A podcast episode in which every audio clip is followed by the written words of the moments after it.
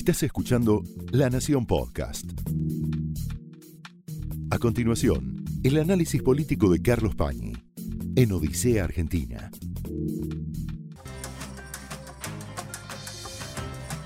Muy buenas noches. Bienvenidos a Odisea. Voy a empezar refiriéndome a una persona que se llama Anthony Blinken. ¿Quién es Anthony Blinken? Es el secretario de Estado de los Estados Unidos. Es decir, es el encargado de la política exterior de los Estados Unidos del gobierno de Biden. Blinken es un, diplomático con muchísima trayectoria, fue clave en muchos procesos que se llevaron adelante durante el gobierno de Obama y hoy encabeza la diplomacia americana, que como todos sabemos es una diplomacia global. Blinken estuvo hablando en los últimos días de la inconveniencia para los Estados Unidos de que haya un gasoducto entre Rusia y Alemania. Entró en un conflicto con los chinos, en un entredicho, porque planteó sospechas respecto de la influencia que puede estar ejerciendo China en una investigación de la Organización Mundial de la Salud acerca del origen del coronavirus.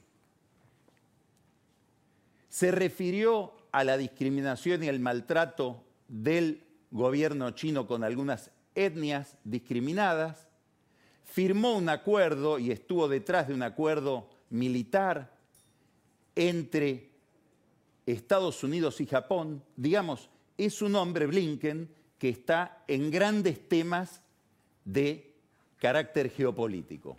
Por eso llama tanto la atención que haya puesto en esa agenda a Bolivia. Antes de ayer, el secretario de Estado de los Estados Unidos emitió una declaración de prensa manifestando la preocupación de los Estados Unidos por la desviación, las fallas, los agravios al Estado de Derecho que hay hoy en Bolivia por haber arrestado, puesto bajo prisión preventiva a Janet Añez, que es la presidenta interina que precedió al gobierno de Luis Arce, que es el gobierno actual de Bolivia, con un grupo de ministros y colaboradores. No solamente están con prisión preventiva, sino que una justicia muy dominada por Evo Morales le agravó la pena en las últimas horas con dos años más de prisión. ¿Por qué le interesa este tema al Departamento de Estado de los Estados Unidos? Bueno, obviamente hay una cuestión de derechos humanos que la señalaron organismos de derechos humanos, la propia eh, conferencia episcopal boliviana, pero hay un tema que trasciende a Bolivia. Y por eso podemos, siguiendo esa conexión, entender por qué el tema boliviano entró a formar parte de la agenda de alguien que está mirando el planeta. Hay elecciones este año en Perú, hay elecciones en Ecuador, hay elecciones en Nicaragua, hay elecciones en Honduras, hay elecciones en Chile, parlamentarias en la Argentina y en México, y en todos esos países, los que compiten han entrado, como acá en la Argentina, en una rivalidad, en, un nivel de polarización que bordea lo irracional y que lleva la disputa política al campo de los tribunales, muchas veces con manipulaciones judiciales, para penalizar al gobierno que se fue. Lo que está viendo Blinken, y por eso señala cuidado de lo, de Bolivia, es esta serie de episodios electorales que pueden llevar en poco tiempo a la región a un proceso de inestabilidad democrática justamente por la judicialización de la política que siempre revierte en politización de la justicia. Es una dialéctica casi inevitable. ¿Cuál es el problema central acá? El problema central tiene que ver con la definición que tenemos de democracia. ¿Cuál es el problema central? El problema central es ver cuál es el nivel de pluralismo que está garantizado en una sociedad.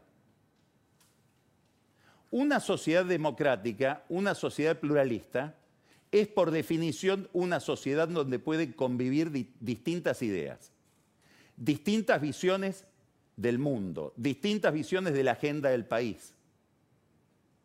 Podríamos decirlo brutalmente, distintas verdades.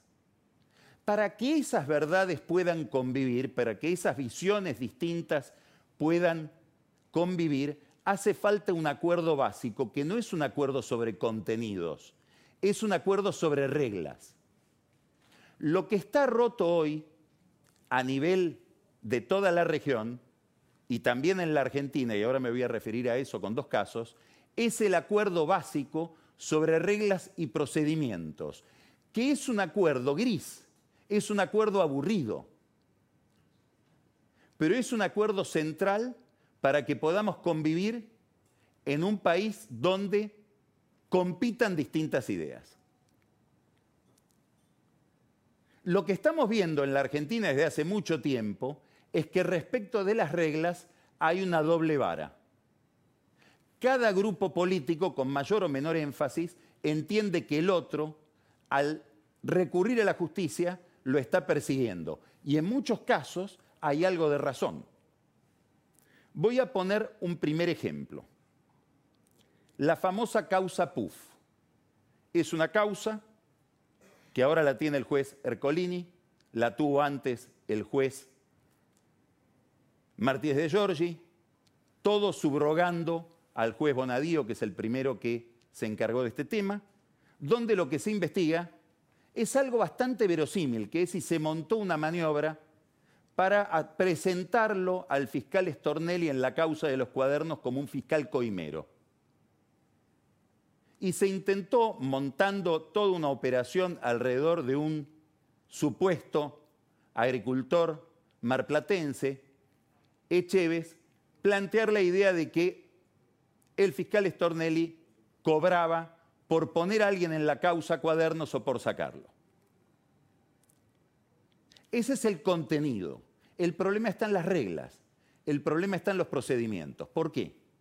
Porque esta causa arranca con denuncias anónimas sobre escuchas clandestinas en el penal de Ceiza.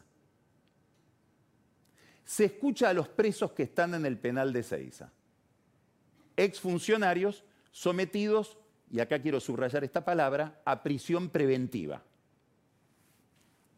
Lo mismo que se discute en Bolivia. ¿Quién es el juez que realiza las escuchas? El juez Federico Villena, un juez de Lomas de Zamora que tiene jurisdicción sobre el penal de Ceiza. Pero ¿por qué escucha a esos presos que no debían ser escuchados?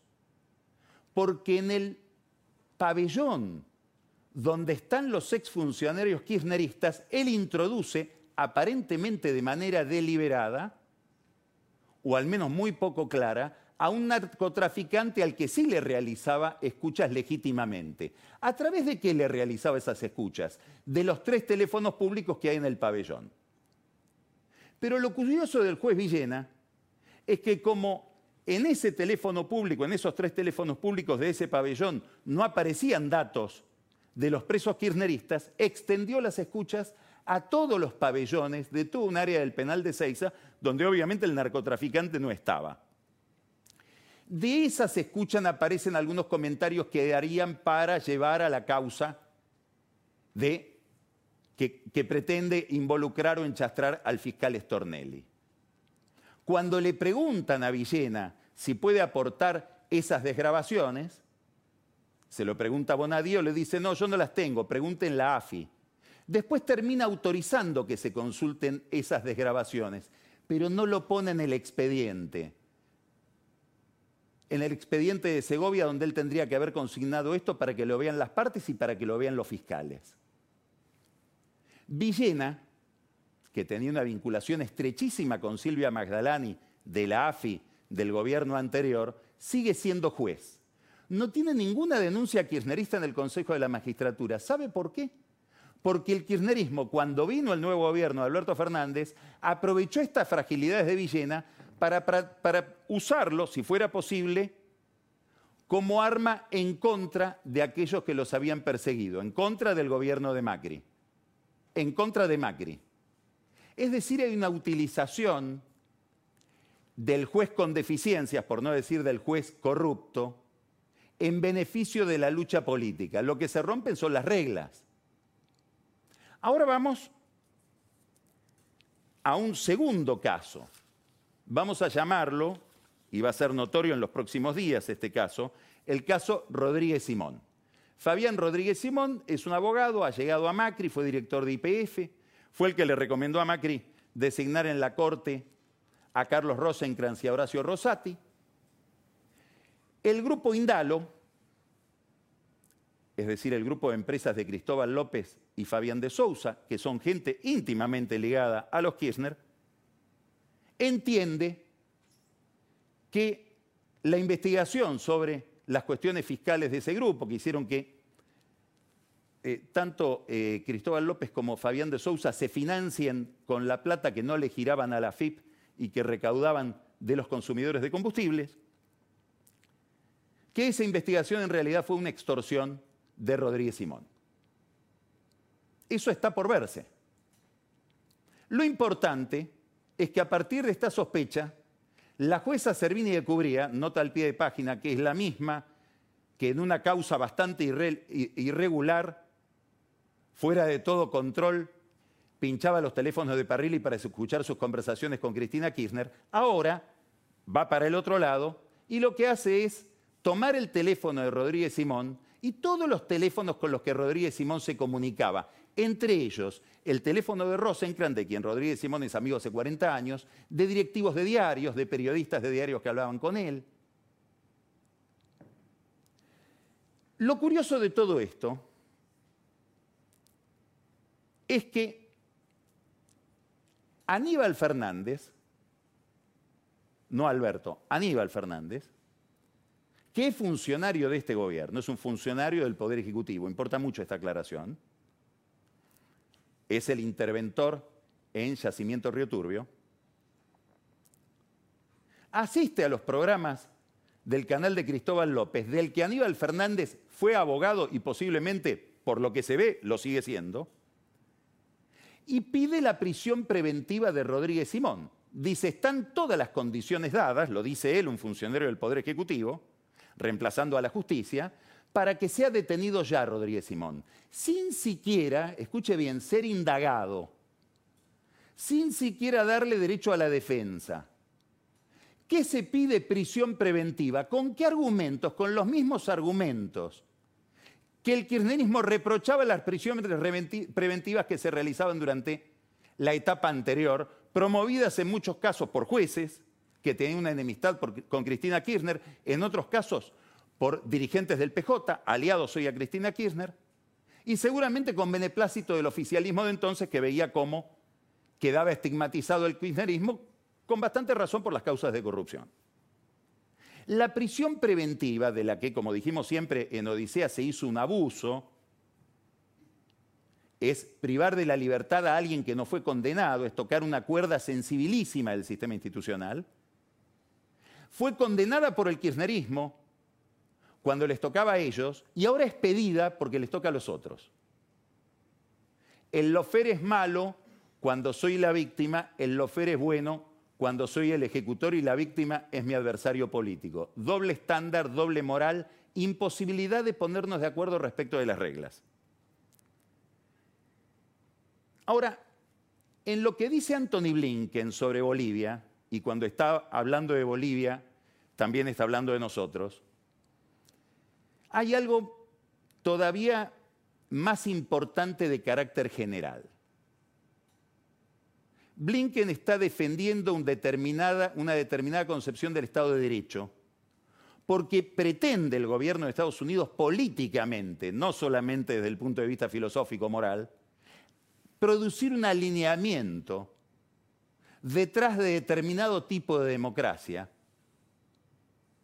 frente al cual queden las democracias no liberales, los regímenes opacos, Rusia, China. Ahora, esto que dijo Blinken el sábado respecto de Bolivia con esta proyección internacional que tiene que ver con la intervención de Rusia y de China en la región, que son regímenes antiliberales, autoritarios, adquiere una importancia extraordinaria en las últimas horas. ¿Por qué? Porque el sábado se produjo, ahora vamos a ver la foto, probablemente el episodio, el, acontecimiento, para, algunos expertos como Juan Gabriel Tocatlián, por ejemplo, se trata del acontecimiento seguramente más importante del año que está encarnado en esta foto. En esta foto está el presidente de Irán, Hassan Rouhani, y está el canciller de China, Wang Yi. Esto ocurrió el sábado. ¿Qué es lo que ocurrió? Un acuerdo histórico entre China e Irán por el cual Irán va a proveer de petróleo a China a cambio de que China invierta 400 mil millones de dólares a lo largo de 25 años en Irán. Esta noticia no es que cambia el juego, acelera el juego. Esta noticia es una noticia de primera magnitud que tampoco nos es indiferente. Porque si miramos el mapa, la Argentina juega un rol importantísimo en este conflicto porque es proveedor de alimentos a una China que va tomando posiciones cada vez más firmes en contra de un determinado orden y que a partir de este acuerdo decide algo muy novedoso, una formidable intervención en la política de Medio Oriente. Cuando está hablando de Bolivia, Blinken está hablando también de esto. Esta noticia llega en un momento en que la política argentina estuvo dominada por la política exterior. Esta noticia, esta foto que estamos viendo, de una convergencia entre Irán, que es acusado por muchísimos países, sobre todo por Israel, de ser un Estado terrorista con China, Esa noticia llega en el momento en que la Argentina, por ejemplo, decidió, en un gesto hacia la dictadura de Nicolás Maduro, renunciar al Grupo de Lima. ¿Qué es una renuncia, la verdad, cantada? Hacíamos un papelón ahí porque es un grupo formado para presionar sobre el régimen de Maduro para que se democratice, ese es el único motivo del grupo y nosotros no firmábamos los comunicados, es decir, no entendíamos muy bien para qué estábamos. Pero se blanquea una situación y se blanquea un alineamiento. Hubo otro episodio muy llamativo, realmente inédito yo creo. El presidente de uno de los bancos de desarrollo de la región, la CAF, la Corporación Andina de Fomento, Luis Carranza, es un peruano, renunció un año antes de que se venza su mandato y en la carta de renuncia pone que lo hace porque no soporta más las presiones políticas y menciona, esto es lo insólito, que la principal presión política, presión facciosa sobre su gestión proviene de la representación argentina, que ejerce un funcionario del gobierno que se llama Cristian Asinelli. Esto es raro, que alguien renuncie diciendo en un organismo internacional está el país. ¿Por qué se va antes Carranza? Para poder precipitar la elección del nuevo presidente de la CAF y que no intervengan algunos gobiernos que podrían surgir de estos procesos electorales que mencionaba al comienzo y que preocupan a quienes miran la región desde la plataforma desde donde la mira Blinken. El tercer episodio, muy importante, muy importante, es que se confirma una vocación del actual gobierno, vocación que quedó al descubierto cuando en una grabación que surgió de una reunión de funcionarios del Mercosur, muy al comienzo de la gestión de Fernández, probablemente en enero, creo recordar, del año pasado, el secretario de Relaciones Económicas Internacionales, Jorge Neme, dijo, nosotros no queremos firmar ningún acuerdo comercial internacional con el Mercosur. Eso fue decir, nos vamos del Mercosur. O si quieren, váyanse, como dijo Alberto Fernández. Si somos un, un lastre, váyanse. ¿De qué estamos hablando acá? Estamos hablando de que Brasil, Paraguay y Uruguay han decidido bajar el costo de sus importaciones, bajar el costo de sus insumos, para poder dotar a su sistema industrial de una mayor competitividad que lo capacite no solamente para exportar, sino para que su propio público pueda consumir a menos costos, mercaderías más baratas. Esto es lo que se niega a hacer la Argentina. Nos podríamos detener muchísimo en esto, no es el momento porque no hay tiempo, pero hay una alianza muy, muy marcada entre el gobierno y determinados sectores industriales que no soportarían esa apertura porque necesitan la protección del Estado. Lo que nos está diciendo Uruguay, centralmente lo que nos está diciendo Brasil, lo que nos dice Paraguay es, nosotros no podemos retrasar la modernización de nuestras economías porque hay 12 industriales argentinos que no pueden tolerar la competencia. En homenaje a esos industriales, todos nosotros los consumidores argentinos pagamos cosas muchísimo más caras. Esta es una alianza muy poderosa que tiene el gobierno. Puedo dar un solo ejemplo. En el último presupuesto se levantó la protección que tiene todo el sector de importación y ensamblado de electrónicos en Tierra del Fuego. Eso lo lidera un financista de la campaña del peronismo, que ya lo fue en la elección del 2015, Rubén Cherniaskowski, a quien Daniel Joly, en compensación por esa ayuda económica, le acaba de conseguir un contrato para la venta de 50 millones de dólares en langostinos con Brasil. Es lo único que ha funcionado hasta ahora bien de la relación con Brasil. El favor de Joly a su amigo Chernahovsky. Quiere decir que la Argentina, la región, sus socios comerciales le están planteando una encrucijada que implica hacia dónde quiere ir en materia de modernización económica. Hoy es un día muy importante por otra razón. Hay grandes cambios en el gobierno de Brasil esta noche. Dicho sea de paso, había un viaje, hay que ver si se confirma en este clima, de Martín Guzmán, del ministro de Economía, a Brasil. Se iba a ver este, esta semana con Paulo Guedes, con su colega, y Guedes muy probablemente le va a pedir en algún momento una rebaja arancelaria, volvemos al tema de la apertura económica, de la posibilidad de bajar el costo de los insumos y de de los bienes de capital, etcétera, una rebaja de alrededor del 20% en el arancel externo común, a lo cual Guzmán se va a tener que negar. Hoy Bolsonaro hizo un gran cambio de gabinete, echó a alguien muy importante que es Ernesto Araújo, que era el canciller, un ultranacionalista que se había alineado de manera irracional con el gobierno de Trump, hasta hacerle decir a Bolsonaro que Biden ganó con fraude. La salida de Araújo puede tener muchas explicaciones, pero la más importante es que Brasil está buscando una reconexión y la está logrando con el gobierno de Biden, dato importantísimo para Alberto Fernández.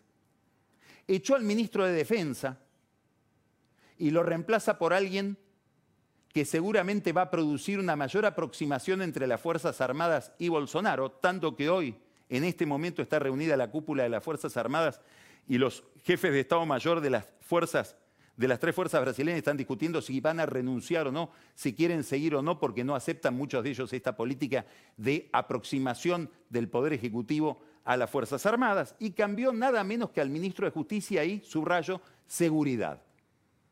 Y pone ahí a un comisario ligado a la policía militar. Estamos viendo hacia adentro una radicalización de Bolsonaro, hacia afuera un alineamiento con los Estados Unidos. Ese es el Bolsonaro que le está hablando a la Argentina, ese es el Guedes que le va a pedir a Martín Guzmán una rebaja de aranceles. Todo esto enmarca el problema central que tiene el gobierno, que es el problema del financiamiento. Todo esto enmarca el viaje que hizo la semana pasada Martín Guzmán a Washington.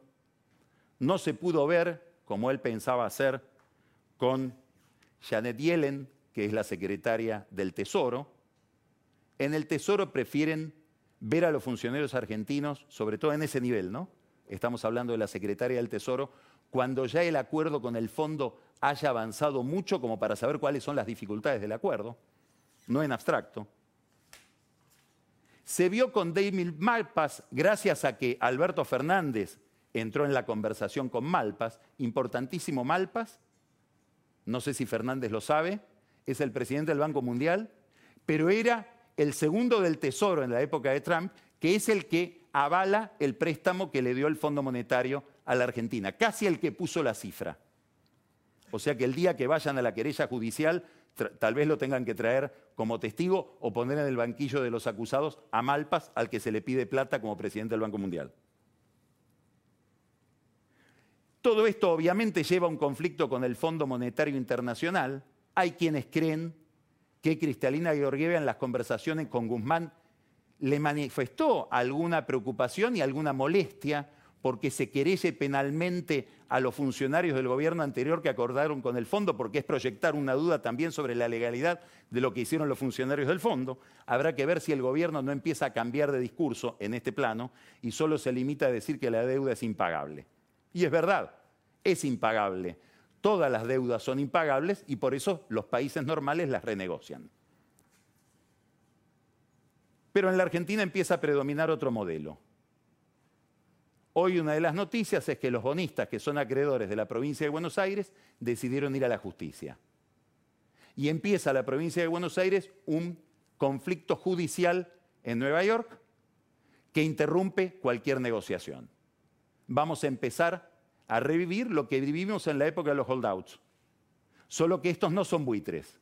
Estos fueron inversores de buena fe que ven que la provincia no quiere negociar su acreencia. Entonces empezarán los embargos, empezará todo un ruido muy significativo políticamente. Porque Cristina Kirchner, cuando habla de economía, dice algo muy interesante. Dice, el modelo es Kisilov. No por su consistencia técnica, sino porque la gente lo votó. El voto no sería entonces una regla de validez, sino un criterio de verdad, como en todo régimen populista. El modelo Kisilov respecto de la deuda es este, es ir a tribunales. Este es el problema de Guzmán. No es técnico, le falla la política. Vamos a empezar Odisea con una conversación que, eh, bueno, yo estoy muy contento de que la tengamos, este canal se llama La Nación. Vamos a hablar con quien fue durante muchísimos años el autor intelectual del diario La Nación, alguien que influye, por supuesto, hasta hoy en esta casa, en la forma de hacer periodismo que hay en La Nación, alguien que fue testigo durante 60 años de la vida del país, como columnista, como subdirector del diario, como quien estuvo al frente de la redacción José Claudio Escribano. Acaba de publicarse un libro sobre él. Vamos a aprovechar la conversación con él para ver cómo está viendo gran parte de los temas que hemos mencionado y lo vamos a llevar también en algún momento hacia la historia, que es otra de sus pasiones. Empezamos Odisea. Esto fue el análisis político de Carlos Pañi en Odisea Argentina, un podcast exclusivo de la Nación. Escucha todos los programas de La Nación Podcast en www.lanacion.com.ar. Suscríbete para no perderte ningún episodio. Estamos en Spotify, Apple Podcast, Google Podcast y en tu reproductor de podcast favorito. Seguí escuchando La Nación Podcast.